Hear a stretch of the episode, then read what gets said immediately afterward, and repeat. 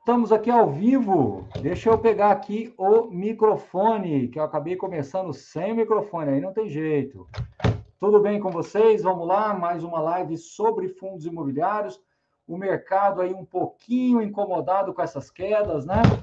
Realmente, taxa do Tesouro Direto subindo, o mercado muito instável, ainda com algumas incertezas, mas devagar a gente chega lá.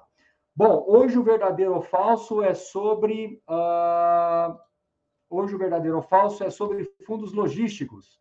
Temos algumas perguntas que, quando a gente olhou as perguntas, nós já optamos aqui por fazer alguns slides, porque ao ter esses slides a gente já responde boa parte destas perguntas. Então vamos lá, deixa eu compartilhar uma tela aqui muito bacana com vocês, que eu quero inclusive agradecer o Marcos Gurgel, que nos ajudou aqui no time da Suno a fazer todo esse conteúdo aqui dos slides. Vamos lá, 13 de dezembro, verdadeiro ou falso, episódio 23, seguindo aqui em frente.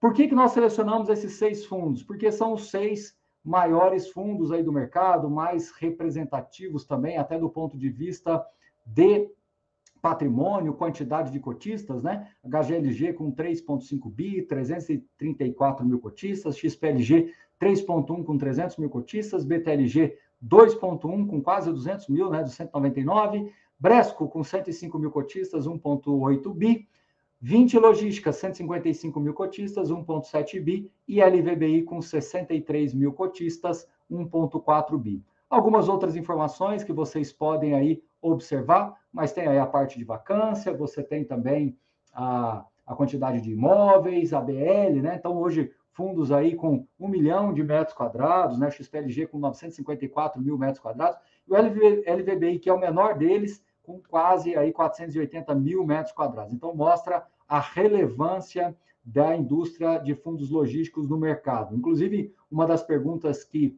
que fizeram aqui para a gente foi justamente essa, né? Se os fundos de logística deveriam fazer parte de uma carteira previdenciária. É, eu entendo que sim, eu acho que aqui são seis é, opções que foram escolhidas pelo critério de tamanho, pelo critério de porte, liquidez, né? Fundos aí negociando entre 2 e quase 5 milhões de reais por dia. Então, sem dúvida nenhuma, o critério de seleção foi esse. Tem outros fundos logísticos, mas independente disso, depois da pandemia, a gente percebeu um, um crescimento muito significativo desse setor, desse setor dentro do mercado de fundos imobiliários. Então, na minha opinião, sim, fundos logísticos deveriam sim fazer parte de uma carteira diversificada com foco previdenciário. Tá? Eu acho que o setor logístico ele tem uma previsibilidade interessante, são ativos que podem mais facilmente serem comprados e vendidos, ou seja, a, a, a, a gestão ativa tende a funcionar com mais agilidade, porque o, o, a, a, construção é mais ágil, o giro ele se torna mais ágil, as reformas se tornam mais ágeis, é muito mais complexo do que você fazer operações em shopping centers, por exemplo, e mais ainda quando se trata de lajes corporativas, que é um setor muito nichado ali naquele eixo Faria Lima, né, JK, Vila Olímpia, aquelas regiões primárias de São Paulo. Então, os fundos logística, de logística, na minha opinião, deveriam sim fazer parte da carteira de investimentos dos fundos imobiliários, de, de fundos imobiliários. Aqui eu trouxe seis, mas para ser os representantes do setor logístico. Existem outras opções que não foram trazidas aqui por esse motivo, tá bom? Seguindo em frente, evolução da quantidade de cotistas, né? O, o, mercado de fundos imobiliários hoje tem quase 2 milhões de investidores e os fundos imobiliários e logísticas são muito significativos, né? Você tem aí de é, 100 mil a 300 mil é, cotistas na média de fundos imobiliários de logística, mostrando a sua representatividade, tá bom? Seguindo em frente, falando um pouquinho sobre o retorno histórico dos fundos, Aqui eu começo pelo HGLG, que tem um histórico muito maior, né? quase 11 anos, aí 12 anos de história. Então, ele venceu aí todos os benchmarks, aí, desde o IPCA mais 6, o 100% do CDI e o próprio IFIX. Quando a gente vem para o XPLG, você via que, via que ele estava muito bem, veio de fato aí o impacto da pandemia, ele foi perdendo é, rentabilidade, estava retomando e agora o mercado voltou todo para baixo. Isso não é característica só do XPLG, isso a gente está vendo o mercado como um todo, não só de fundos imobiliários, mas o mercado de renda variável sentindo bastante. Mas veja como ele estava em já voltando para o seu benchmark, que é o IPCA mais 6. Eu falo que, no geral, o fundo imobiliário que consegue vencer ou ficar alinhado ao IPCA mais 6, que é líquido de imposto de renda, na minha opinião, é um retorno total interessante. Infelizmente, nessa reta final, se vocês observarem, né? Vou até voltar aqui, o HGLG volta também, claro que a curva é muito maior, então essa volta já não tem mais tanta representatividade. No caso do XPLG, ele passou para a régua de baixo do IPCA mais 6. O que também não é diferente do BTLG, que também, depois de reestruturado, que, que passou a fazer parte de uma gestão do BTG, que é, cresceu bastante o portfólio, etc., ele vai lá para cima do IPCA mais 6 e agora, infelizmente, também voltando para baixo.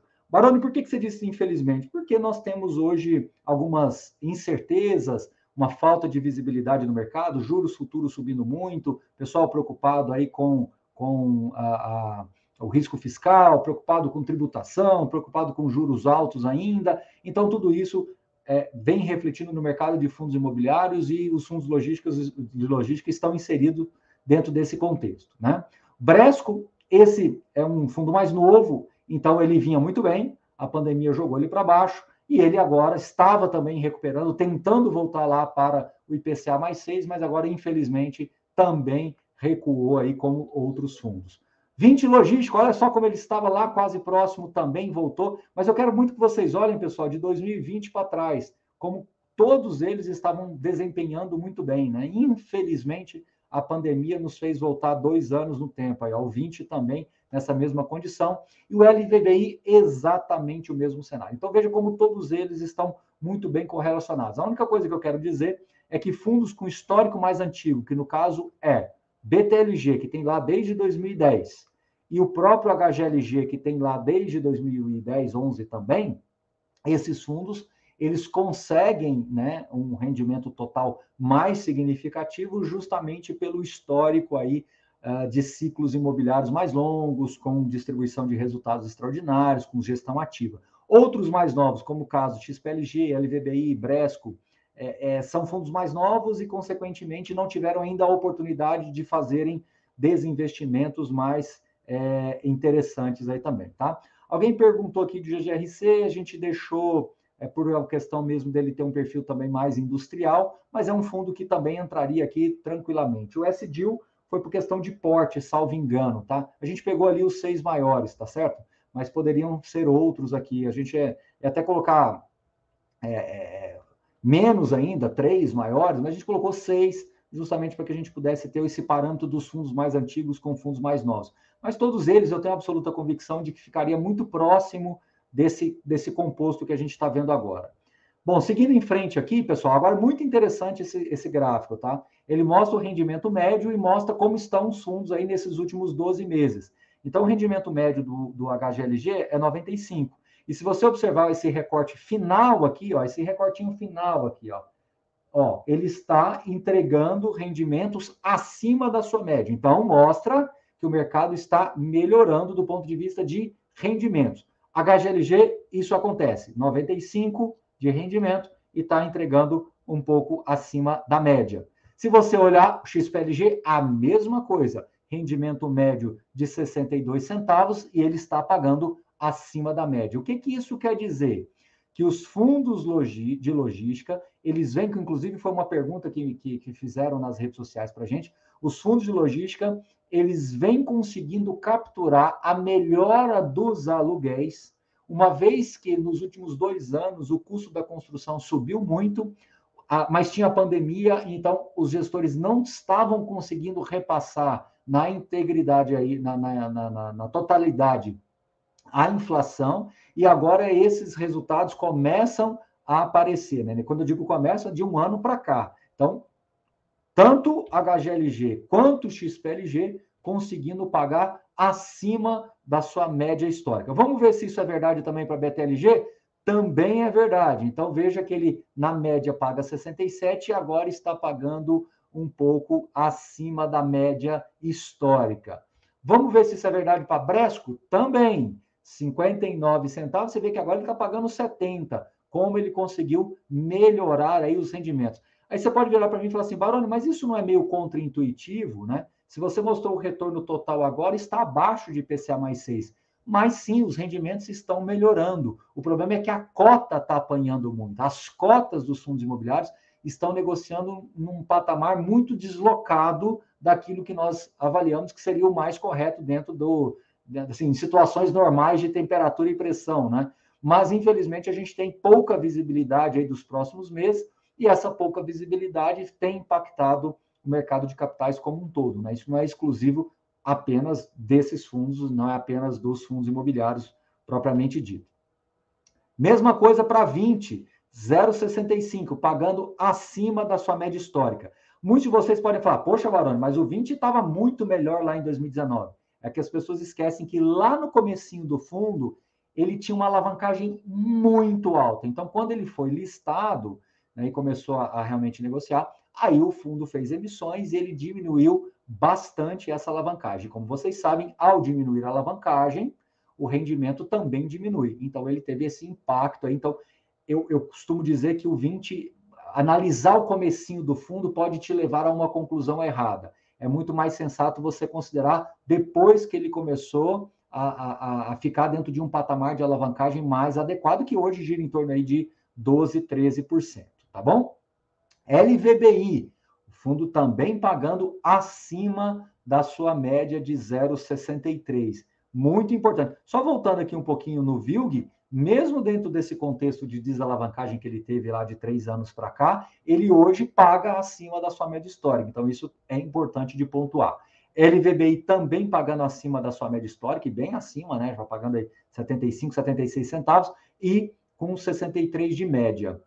Aqui é um, é um gráfico de yield, tá? Esse gráfico de yield mostra qual é o yield atual dos fundos imobiliários de logística que a gente está colocando aqui para vocês, esses seis maiores fundos, que está girando entre 8 e 10. Se vocês voltarem lá naquela tabela inicial, eu vou fazer esse exercício aqui junto com vocês, tem aqui, tem o yield também, tá? Que está aí girando entre 8,06 no caso do Bresco, até 9,84 no caso do HGLG. Isso considerando os 12 últimos meses. Baroni, por que o HGLG é maior do que os outros?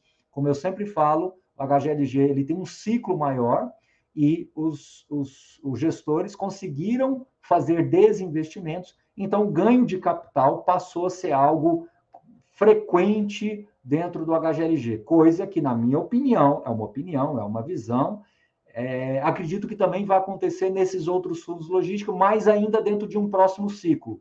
Isso quer dizer mais perto aí de 2026, 2027, porque ainda tem uma curva de maturidade para esses fundos surfarem, porque são fundos novos que começaram agora em 2018, 2019. Então você precisa de pelo menos uns 7 a 10 anos para conseguir fazer esses desinvestimentos, tá bom? Agora falando rapidamente sobre PVP histórico, PVP histórico do HGLG 1.10, ele está negociando em linha com seu PVP histórico. Já teve muito mais, hoje está em linha.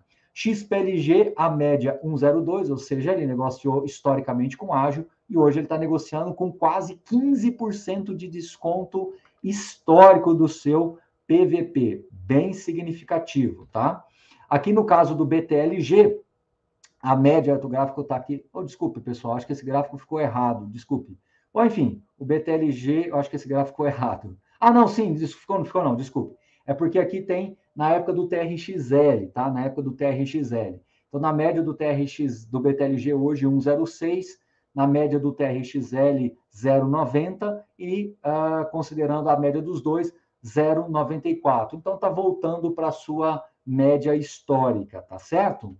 Falando um pouquinho de Bresco, esse sim também chamando bastante atenção, porque ele negociou sempre com um pouquinho de ágio e está negociando hoje com um deságio também de quase aí 18%, 17%, que também é bem significativo, tá?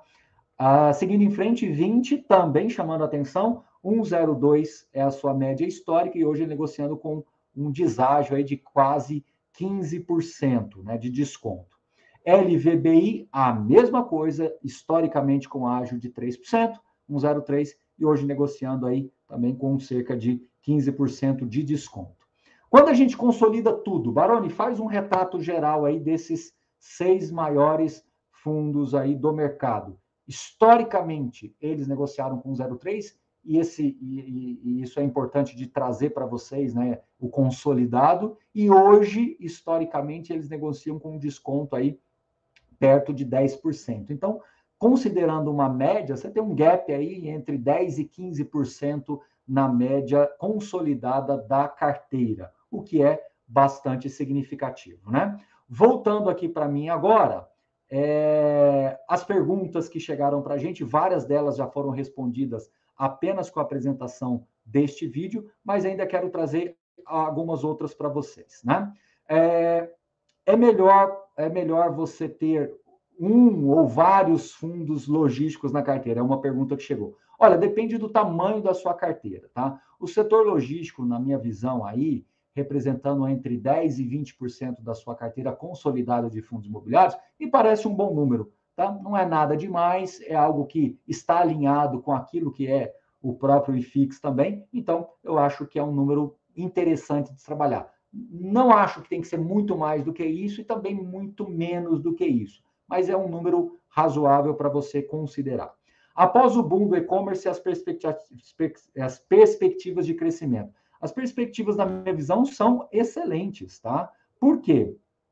Porque o mercado brasileiro logístico ele sempre foi muito defasado quando comparado com os mercados mais amadurecidos. Então, assim, o inventário logístico do Brasil ele é praticamente uma cidade nos Estados Unidos. Então a gente tem ainda muita coisa para é, crescer, porque a logística brasileira ela tem muita ineficiência, porque a parte de infraestrutura ainda é deficitária. Então, à medida que você vai tendo mais desenvolvimento de infraestrutura, você naturalmente vai precisando mais de logística. E o e-commerce ele acelera esse processo. E a pandemia acelerou triplamente, quadruplamente o processo do e-commerce no Brasil. Então, na minha visão, sim, o, o e-commerce pode gerar ganhos potenciais aí para os fundos logísticos, tá? Há um excesso de atividade construtiva? Sim e não, tá? Sim, você tem mais de um milhão de metros quadrados de, de potencial construtivo, porém, você tem tido demanda para absorver tudo isso.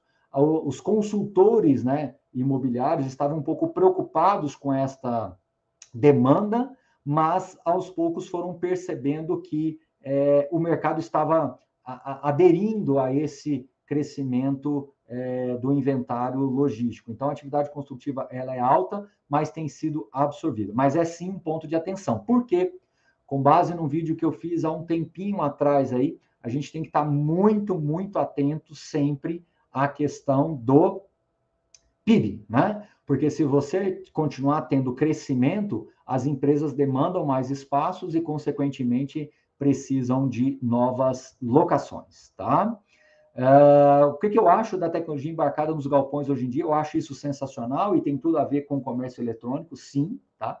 Hoje você tem é, não só galpões refrigerados com altíssima tecnologia, com galpões que também totalmente robotizados, né, em que as, as, os pallets são totalmente automatizados, com pé direitos bastante significativos, que permitem que você tenha uma eficiência de espaço muito grande. Né? Então, os, os ativos logísticos estão, sim, acompanhando toda a tecnologia. Um ponto que eu quero trazer de atenção é que os fundos com portfólio mais antigo precisam fazer essa gestão ativa. Por exemplo, a HGLG tem quase 20% do seu patrimônio em ativos B e C, que precisam sim, embora bem localizados, precisam sim se adequarem ou precisam ser vendidos para que possam entrar ativos mais novos e mais modernos.